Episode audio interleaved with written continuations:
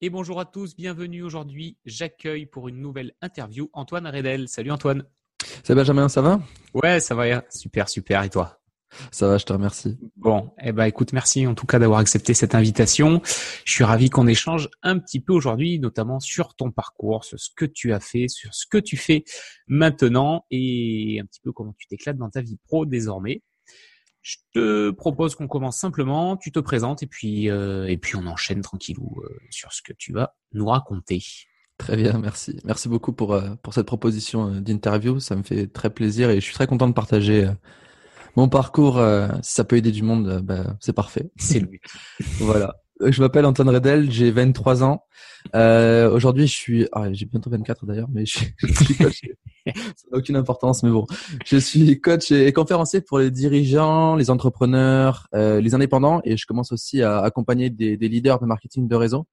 Euh, J'accompagne mes, mes clients vraiment sur le leadership, la posture, leur vision, l'importance de trouver quelque chose qui, qui fait sens en fait derrière tout ce qu'ils font pour qu'ils puissent vraiment s'épanouir, réellement réussir.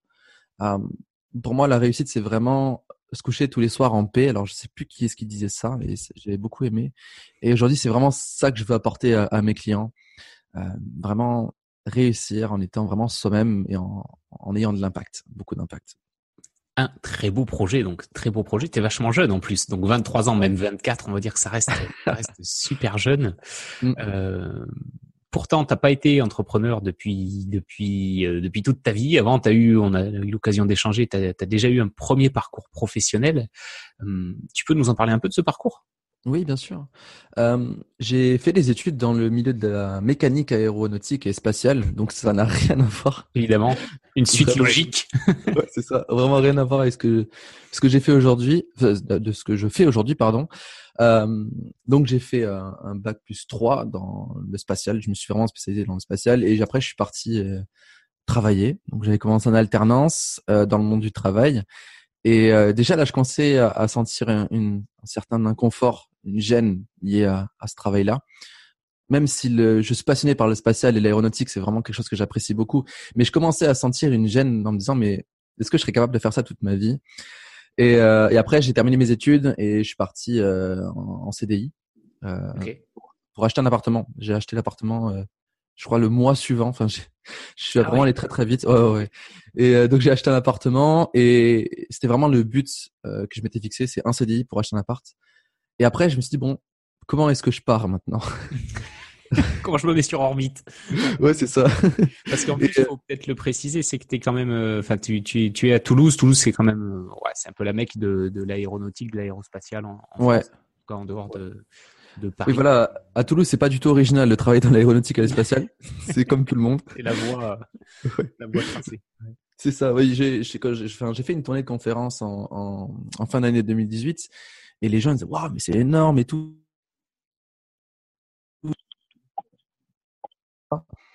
Et euh, alors que, que dans le reste, oui, c'est sûr, c'est sans sas, mais pas, pas, pas à Toulouse.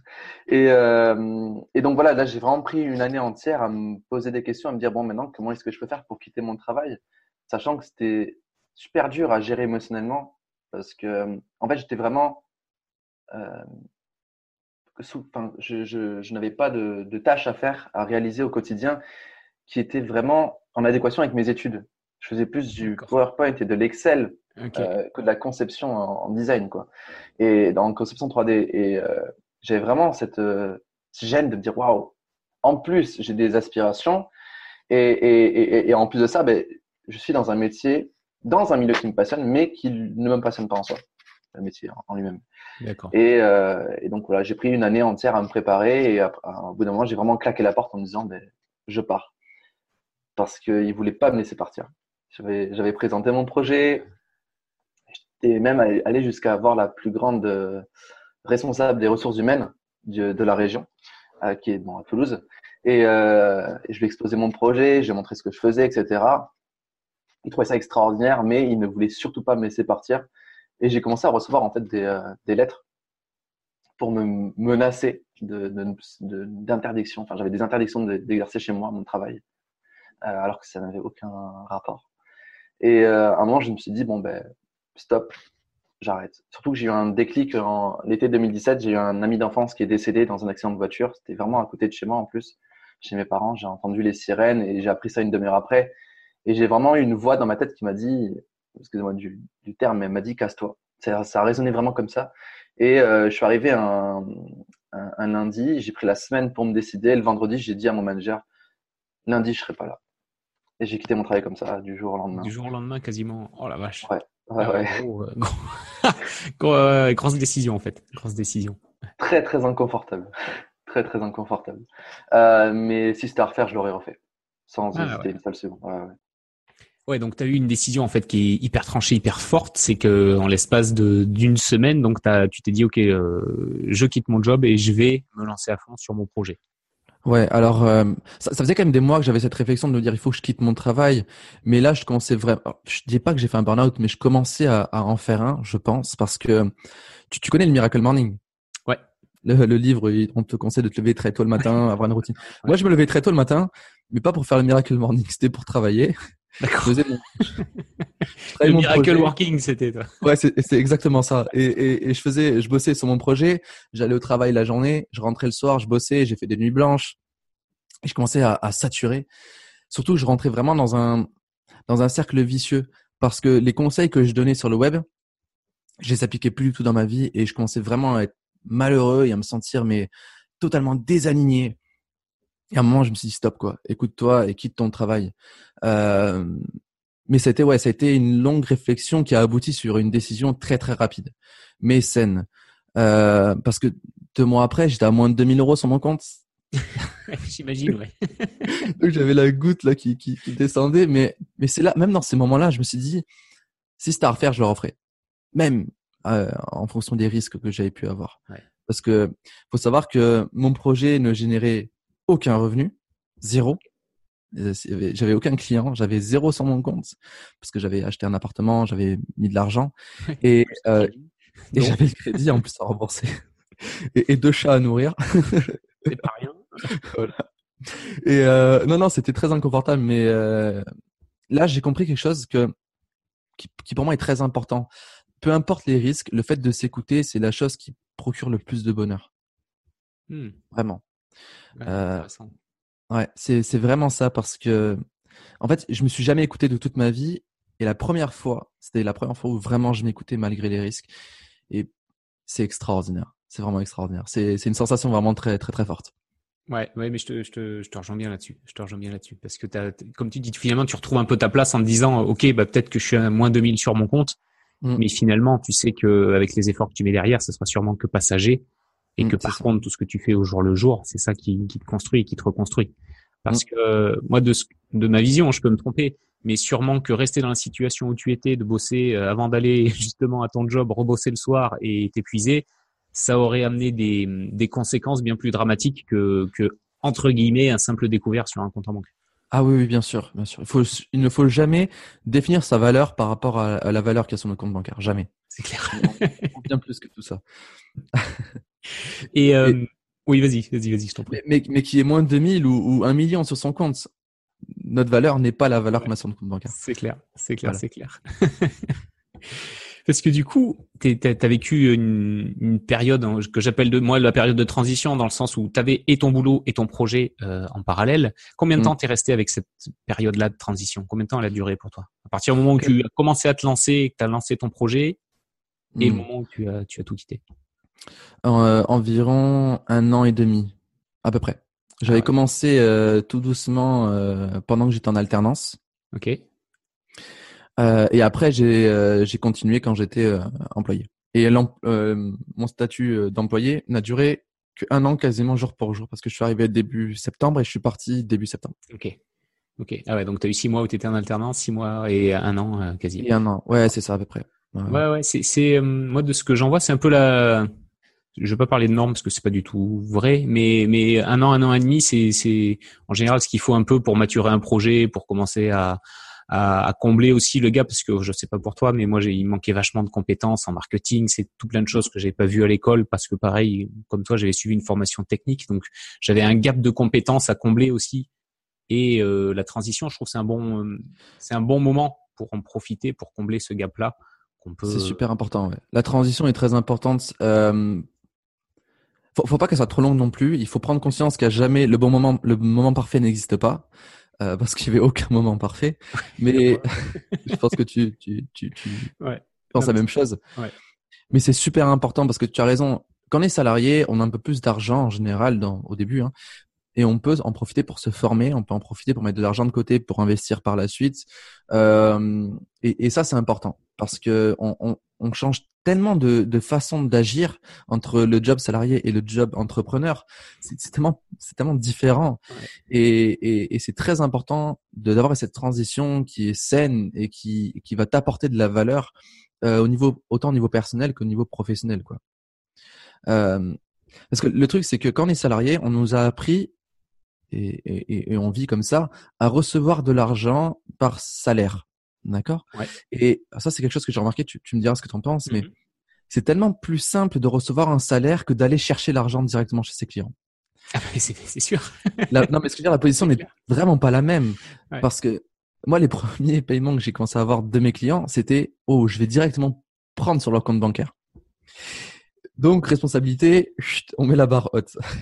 Et, ah, et, et, du coup, il y a vraiment cette, cette sensation, moi, c'était la mienne, hein, sensation de presque de piquer l'argent des autres pour soi. Ah, d'accord. Tu vois? Ouais. ouais, ça a été, ça a été pas facile à, à, à gérer au début et, euh, et pour moi, c'est important de s'y faire en fait, de dire, ok, je vais passer du mode salaire au mode, euh, je vais, je vais directement piocher mes revenus, eh bien, chez mon client. Et, et cette, euh, cette step, elle a pris un, un, temps à se faire parce que fallait que j'accepte en fait de recevoir de l'argent en fonction de mes, enfin par rapport à mes compétences, ma légitimité, ouais. etc. Bien sûr. Parce qu'au début, c'était pas facile. Quand t'as 20, j'avais j'avais 22 ans, 20, ouais à peu près, enfin 21 ans et demi, 22 ans quand j'ai quitté mon travail, et c'était super dur de, de, se mettre dans la sphère de l'entrepreneuriat à cet âge-là, surtout en tant que coach, euh, tout jeune dans le milieu du salariat, parce que j'entendais des gens qui me disaient mais ça va, t'as rien connu du salariat, tu peux, tu peux pas dire que c'est pas, ça te plaît pas, tu peux pas dire que c'est pas bien, etc. Et, et en fait, voilà, très rapidement, je me dis, c'est pas fait pour moi et je dois faire ce qui me fait vibrer, quoi. Ouais. Donc, euh, voilà, c'était la transition ouais, était importante. Ouais, ouais. C est, c est, en fait, ce qu'il faut bien comprendre, c'est que quand tu es entrepreneur, tu échanges ta valeur contre de l'argent. Tu échanges ce que tu apportes, tu échanges une expertise, une valeur, une compétence. Et mmh. c'est vrai que quand tu es salarié, tu ne vas pas la valoriser directement auprès du client, mais auprès de ton employeur. Et c'est ton employeur qui va dealer avec le client en général. Donc, tu es, ouais, exactement. Es dans une relation qui est complètement différente. Ouais, c'est ça, c'est ça, c'est ça. Donc je comprends. Et, et même, enfin moi, si je me projette à ton âge, 21 ans, j'aurais été incapable, même 22 ans, même 23 ans, même 24 ans, incapable de faire ce que tu as fait euh, à, à, cet âge-là. Moi, j'ai eu besoin de, de, passer justement par l'entreprise pendant quelques années pour pour mûrir, quoi, clairement, mmh. clairement. Donc tu as, as, as, une décision qui est hyper courageuse, je trouve, de, de l'avoir fait, en tout cas de l'avoir d'avoir perçu ça et d'avoir fait le le saut, quoi, assez rapidement, ouais. très rapidement finalement. Et euh, tu vois, ce qui m'a permis de prendre une décision aussi grande, aussi forte, et, ça c'est extrêmement important, et, j'accompagne surtout mes les entrepreneurs, mes clients sur ça, c'est le pourquoi en fait, derrière tout ça. Parce que j'aurais jamais eu le courage de quitter mon travail si j'avais pas de pourquoi. J'aurais jamais, jamais eu le courage de continuer quand j'étais à moins de 2000 euros sur mon compte, parce que ça m'arrivait plusieurs fois dans l'année, si j'avais pas de pourquoi. D'accord.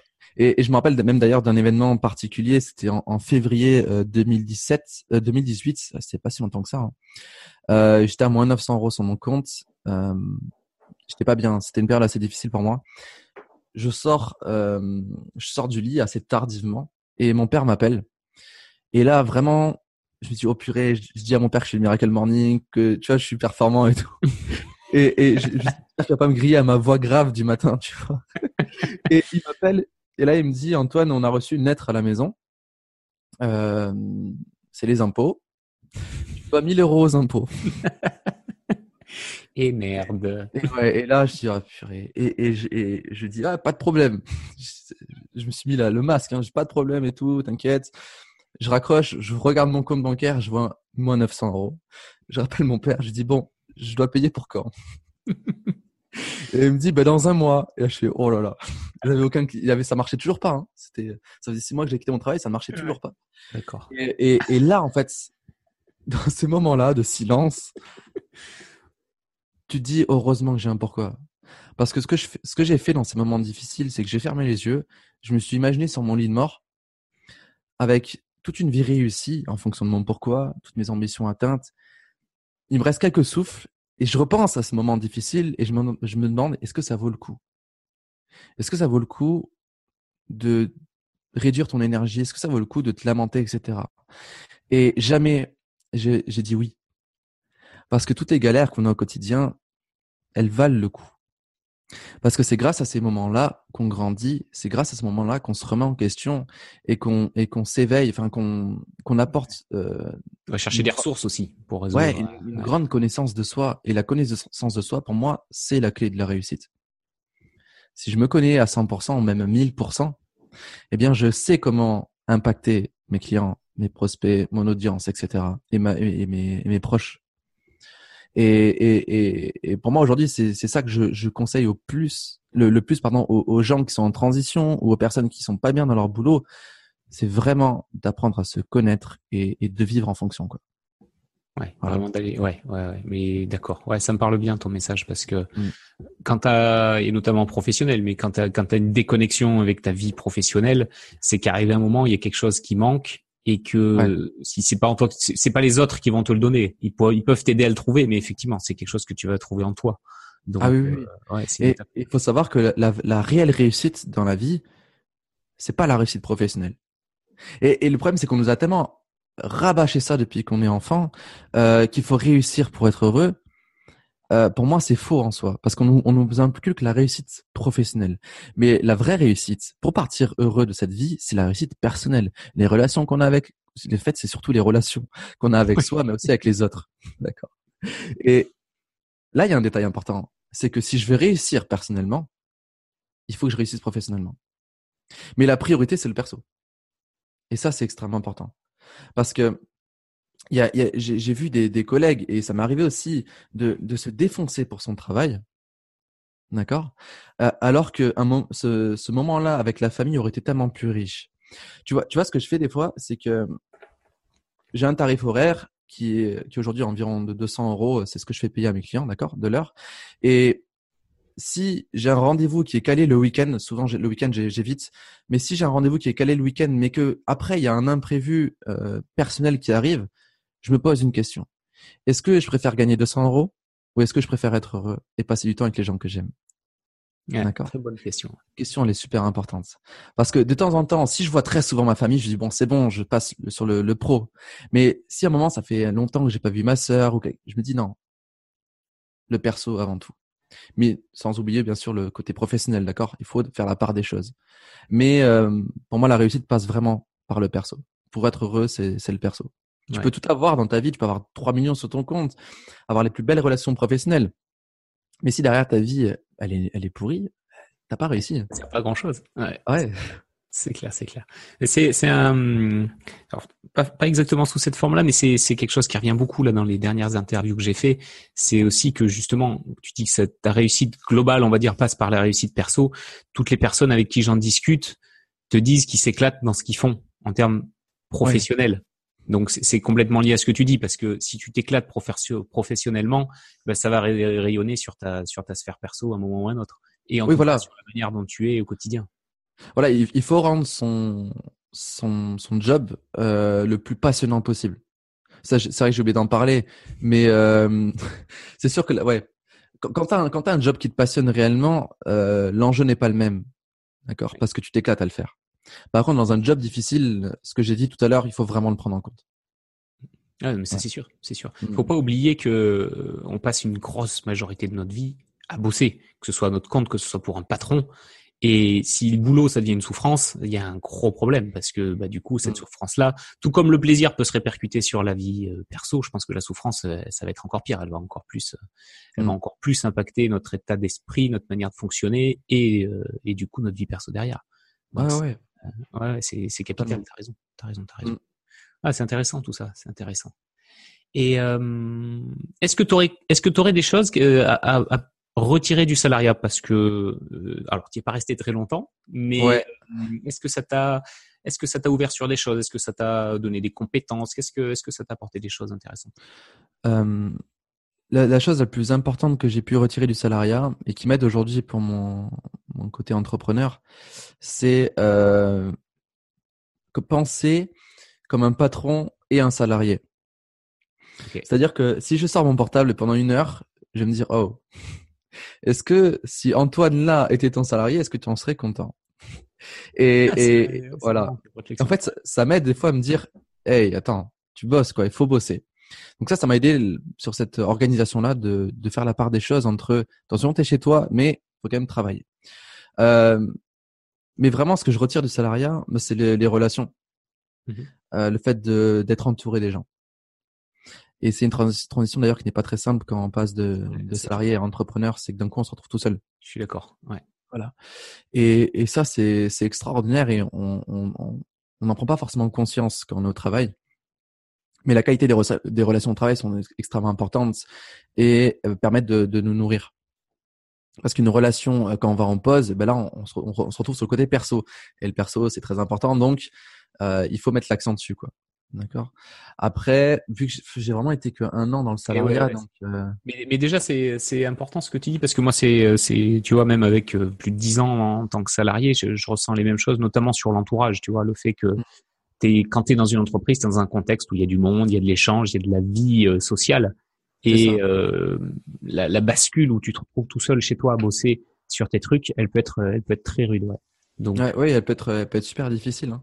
Euh, L'important, ouais, c'est quand on devient entrepreneur, c'est de, de, ne surtout pas hésiter à, à sortir. Et euh, il y a, ça, ça dépend des villes où on est, mais il y a très souvent euh, des, des, soirées entrepreneurs, des after work, etc., qui permettent d'avoir un réseau et qui permettent de, aussi de, de créer des sessions de travail entre entrepreneurs et de faire ces fameuses pauses. Enfin, vraiment retourner un petit peu dans le, dans le fonctionnement du salariat. Ouais, c'est ça, c'est ça. Mais au lieu d'être avec des collègues de boulot, on est avec des euh, avec d'autres entrepreneurs finalement. Donc c'est ouais, c'est ça. Mais mais ça, reproduit le même schéma, ouais. Ouais, ouais sûr. bien sûr. Ah cool, cool, très intéressant. Euh, J'avais une dernière question sur ta transition. Quand tu t'es retrouvé justement dans, dans ce passage où tu, tu cumulais tes deux, tes deux activités, est-ce que tu as eu une stratégie particulière pour gérer ça ou tu étais en mode, euh, en mode à fond du matin au soir euh, Comment tu as, comment as géré cette, euh, transition finalement de où tu étais à la fois salarié et à la fois tu développais ton projet?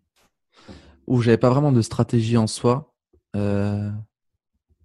J'y vais beaucoup au jour le jour en me disant perds pas trop de temps dans le salariat, enfin c'est-à-dire ne rentre pas dans le piège du on verra plus tard. Hmm. C'était vraiment ça ma stratégie, c'est que si je passais une semaine à pas travailler sur mon projet, je me disais ok, est-ce que si tu continues comme ça, tu pourras quitter ton travail rapidement? Et là, je me disais, bah non, c'est pas possible. C'est mal barré. Voilà. Et en plus, je nourrissais vraiment une insatisfaction personnelle par rapport à ça. Après, j'ai, j'ai pas eu de, de, protocole ni de stratégie. Je me suis juste, juste dit, quitte ton travail le plus tôt possible. D'accord. Et euh, après, j'ai, fait un autre séminaire. Euh, je sais pas si tu connais euh, Quitter la rat race de Cédric Anissette. Mm-hmm j'ai fait ce, euh, ce séminaire, cette formation-là. Et à un moment de l'année, ça doit être en, en, février, mars, à peu près dans cette période-là, euh, je me suis dit, quitte ton travail avant le séminaire. D'accord Tu t'es mis une deadline, quoi. Je me suis mis une deadline. Donc le séminaire était en, le 21 octobre euh, 2017. Et euh, donc j'avais cette deadline-là de me dire, il faut que je trouve une solution pour quitter mon travail d'ici là. Après, vraiment, la, la, stratégie la plus importante pour moi, c'est la, le mental être sûr de pouvoir quitter son travail. Si j'avais quitté mon travail six mois après, je ne sais pas si j'aurais aussi bien réussi après. Parce que j'ai eu besoin de me remettre en question. J'ai eu besoin d'être sûr de ce que j'allais faire parce que c'est un gros risque. Surtout que je l'ai pas dit, mais j'ai été radié de tout le secteur, donc je ne peux plus exercer mon métier. Tu peux plus retourner dans ton ancienne vie d'ingénieur. Euh, voilà, j'étais j'étais blacklisté quoi, mais vraiment. Et donc avait vraiment ce est-ce que tu es vraiment sûr? Et cette question-là, je pense qu'il faut se la poser assez souvent avant de quitter son travail. Est-ce que je suis sûr? Bon, on n'est jamais sûr en soi. C'est clair. plutôt est-ce que je suis sûr de, de, ce que je veux faire, de mes capacités, de ma volonté? Et c'est vraiment le mental qu'il faut travailler pendant cette transition-là, cette préparation-là. Passer du temps à se poser des questions, à oser se remettre en question. Parce que souvent, les réponses qui apportent le plus euh, de réponses. Attends, j'ai dit questions. Ouais, ouais. Oui, les questions qui apportent plus de réponses. Eh bien, c'est celles qui font mal. D'accord? C'est celles qui sont vraiment fouillées en soi. Et ça là, faut jamais les contourner. Euh, si on si on te critique et que tu réagis, c'est qu'il y a un travail à faire. D'accord? Quelqu'un qui va me dire ouais mais t'es trop jeune pour y réussir et tout. Ah ça me titille. Ah il faut que je travaille là-dessus. Il faut que j'accepte mon âge. Il faut que j'accepte de réussir malgré mon âge, etc.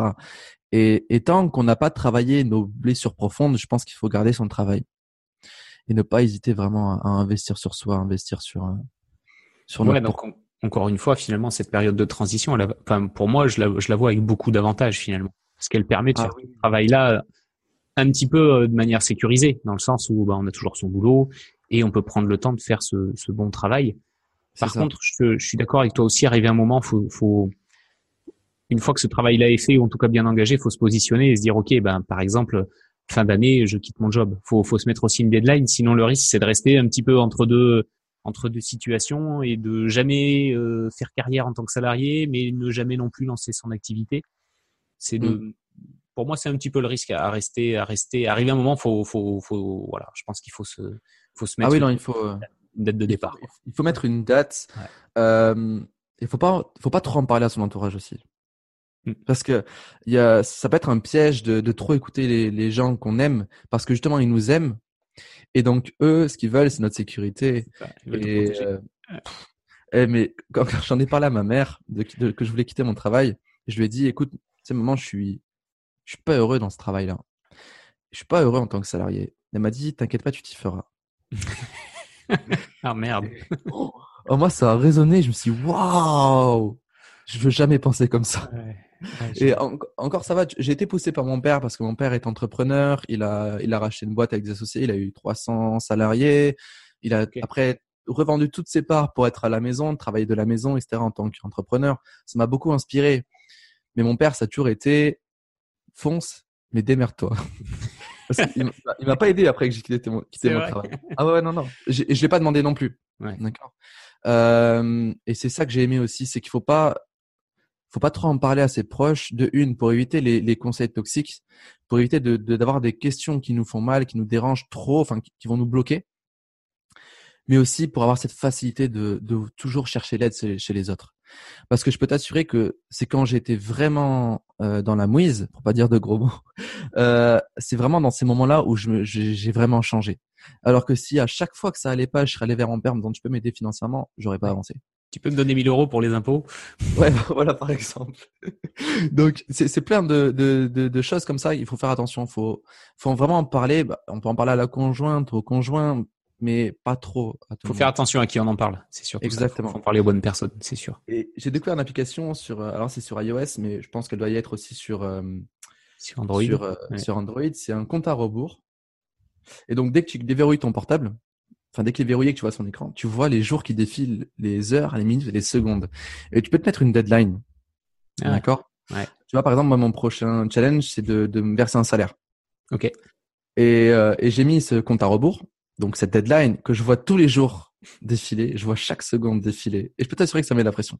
Après, il faut pas le faire, euh, ça dépend les, les styles de motivation de chacun. Il y a des personnes que oui, ça va paralyser plus que plus que faire bouger, mais exactement. mais euh, si vous marchez à la pression, il faut pas hésiter à, à, se mettre la pression avec un un compte à rebours qui. Un truc qui est là pour te le rappeler euh, et te mettre des coups de pied au cul euh, de temps en temps, quoi. Exactement. Ah, c'est c'est intéressant ça comme approche. Je connaissais pas. Ah, c'est rigolo. Comment elle s'appelle l'appli Je la mettrai tiens sous la. Elle s'appelle compte à rebours tout simplement. Ah oui, effectivement, c'est compliqué. Voilà, alors c'est juste un. Alors le logo, c'est un, un fond bleu avec une, une horloge. Ok, ouais, je regarderai ça. Ça marche. Super, super, super. Euh, eh ben, je vais enchaîner sur la question suivante que j'avais pour toi. Euh, de ta vision, quels seraient les qu'est-ce qui fait un bon entrepreneur? C'est quoi ses qualités? Qu'est-ce qui fait qu'un entrepreneur euh, ouais, est un bon entrepreneur, quelqu'un qui, qui s'éclate et qui réussit dans ce qui dans ce qu'il accomplit euh, pour moi, un bon avant, un entrepreneur, un bon entrepreneur, pardon, c'est avant tout quelqu'un qui, qui a, qui a une vision. Hmm. C'est vraiment le plus important. Euh, de qu'est-ce que je veux apporter au monde, qu'est-ce que je veux apporter dans ma vie personnelle, qu'est-ce que je veux apporter chez les gens que j'aime, qui suis-je, quelles sont mes, mes valeurs, mes talents, mes forces, etc. Un entrepreneur qui se connaît, c'est un entrepreneur qui impacte. Un entrepreneur qui, qui se connaît, c'est un entrepreneur qui, qui, qui osera parler de lui, qui osera vendre ses services parce que Aujourd'hui, la majorité des entrepreneurs aujourd'hui qui, qui, ont du mal à avancer, c'est les entrepreneurs qui n'osent pas vendre leurs produits, qui ont, qui ont ce problème de légitimité. Mmh. Mais quand on se connaît en profondeur, quand on sait ce qu'on, l'impact qu'on peut avoir et, et l'impact qu'on souhaite avoir, eh bien tout de suite, il y a des peurs qui, qui sont moins importantes parce qu'elles sont plus faibles que la vision qu'on se donne. Mais surtout, on, on adopte une, un discours beaucoup plus clair. Et surtout, il y a quelque chose qui se passe dans les yeux. Tu regardes dans le monde, les gens, ils suivent les visionnaires. D'accord? Les gens suivent vraiment les visionnaires. Il faut devenir un visionnaire, il faut devenir une visionnaire. Ne pas oser euh, ne, oh, pardon, oser, pardon, ne pas hésiter à, à oser développer cette vision-là, à y croire et à et vraiment à, à, se conditionner par rapport à ça. Euh, une autre qualité d'un entrepreneur, c'est l'écoute. C'est mmh. très très important, très très très important d'apprendre à écouter. Euh, mais autant la voix, donc le discours verbal, mais le discours non verbal aussi, de voir comment les personnes réagissent quand on, on, on, on quand elles nous parlent. Euh, un, autre, une, autre qualité qui peut être, qui peut être importante, pardon, euh, bah, c'est la bienveillance. Ouais. Euh, bon, ça c'est. Mais la bienveillance aussi avec soi. Parce qu'un entrepreneur qui se néglige au quotidien, il peut pas impacter ses clients, il peut pas ajouter une grande valeur, enfin, il peut pas, il peut pas offrir, pardon, une, une grande valeur ajoutée à ses clients. Parce que si moi je parle de développement personnel, développement de soi, l'énergie, etc., et que derrière je, je me pourris la vie, donc je ne suis pas bienveillant envers moi-même. En fait, je suis pas bienveillant avec mes clients parce que je leur mens. Je leur donne des techniques que je n'utilise pas. Euh, c'est ce que tu disais tout à l'heure un petit peu quand tu t'étais retrouvé dans une situation où tu étais tellement débordé que tu pouvais plus incarner finalement ce que tu voulais incarner en tant qu'entrepreneur. C'est ça. Et donc ça, ça passait par moi. Et tu vois, moi, la, bienveillance, si on prend Mère Teresa, parce qu'il y a des gens qui me disent, ouais, mais Mère Teresa, elle, elle, a, elle a donné sa vie aux autres. Mais avant de donner sa vie aux autres, elle a dû, elle, se poser les bonnes questions. Elle a dû être bienveillante avec elle-même. Mm-hmm. Parce que si elle s'était pourri la vie à, à, vouloir aider les autres, en fait, elle aurait pas tant aidé les autres que ça. Et être bienveillant, je pense que c'est être égoïste aussi. C'est vraiment passer du temps pour soi, à travailler sur soi pour impacter toujours plus nos clients. Et, et pour moi, je trouve ça, enfin, je trouve que c'est très très important. Euh, en, quand on prend l'avion, ils nous le disent. Mettez d'abord votre masque et après celui du voisin. Au secourisme, on, nous le dit aussi. Soignez-vous avant. Et soignez les gens après. pour moi, c'est la zone. c'est ça. Et donc pour moi, ça c'est être bienveillant. Ouais, d'accord. Ouais, ouais, mais je pense que c'est c'est important ce que tu dis là parce que parce que si tu veux réussir et, et, et avoir quelque chose qui t'épanouit et qui qui épanouit aussi les gens et qui impacte les gens avec qui tu travailles sur du long terme, si mm. tu fais pas ce travail là, je vois pas comment ça peut comment ça peut. Ah ouais, non, on est on est d'accord.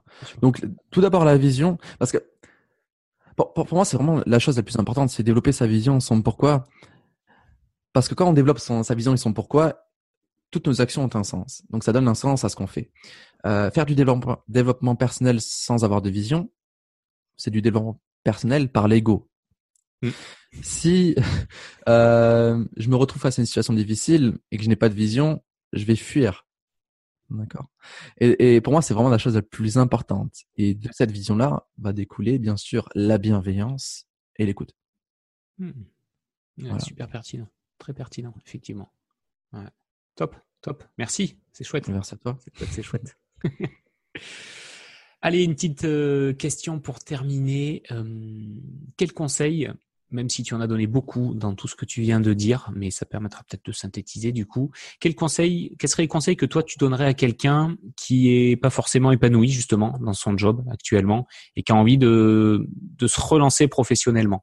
Et j'ai envie de dire même, même pas forcément au travers de, de la création d'une entreprise, mais vraiment, je veux retrouver de l'épanouissement professionnel. Ok. Euh, pour moi, l'épanouissement professionnel, il passe par euh, l'affirmation de soi Ok, c'est je me connais et je vais oser m'affirmer face aux autres. Et quand on ose s'affirmer face aux autres, eh bien, on, on, donne ses idées et donc forcément, ça plaît à la hiérarchie. Peut-être pas dans un premier temps, mais au bout d'un moment, ça va montrer à la hiérarchie qu'on a envie d'apporter de, la valeur.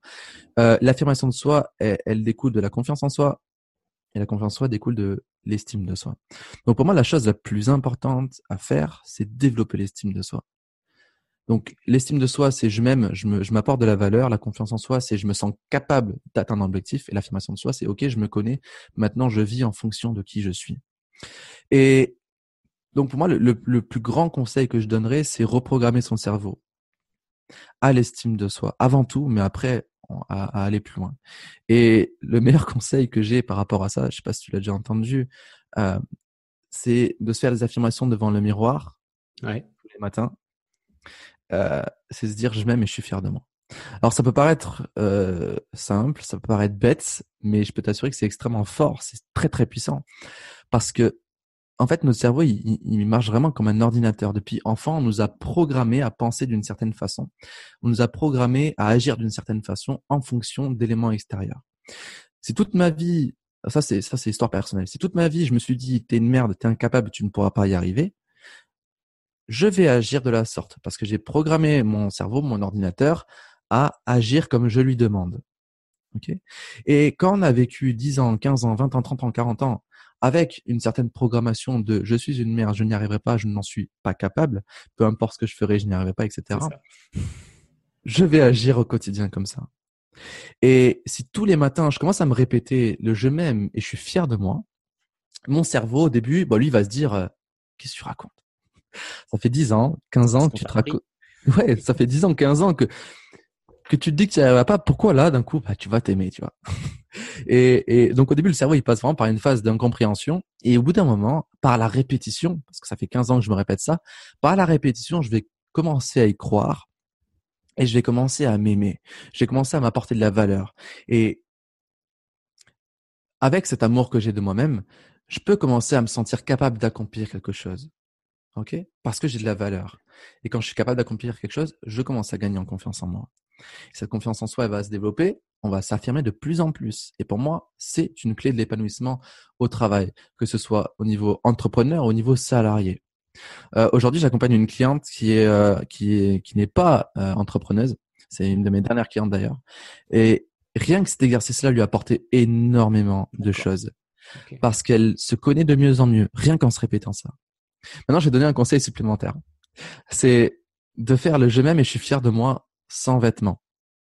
Ok. À la sortie de la douche, quoi. Ouais, à la sortie de la douche. Il y a, alors, peut-être pas tout de suite parce que, enfin, moi, je peux t'assurer que si j'avais fait ça tout de suite, je n'aurais pas réussi. J'ai d'abord commencé à habiller.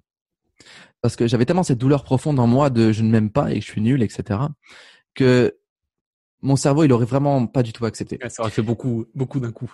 Voilà, c'est ça. Donc, je conseille aux gens de commencer à habiller et quand c'est OK, d'enlever les vêtements. Parce qu'aujourd'hui, on, met un masque vestimentaire. On n'a pas du tout, je sais pas, sais pas si c'est le cas pour toi, mais on n'a pas du tout le même comportement quand on est bien habillé que quand on est en pyjama ou en caleçon, enfin bref, tranquille à la maison. Bien sûr, c'est clair. Voilà, le vêtement conditionne notre comportement. Et surtout les matins, je me lève très bien habillé en me disant, je m'aime et je suis fier de moi.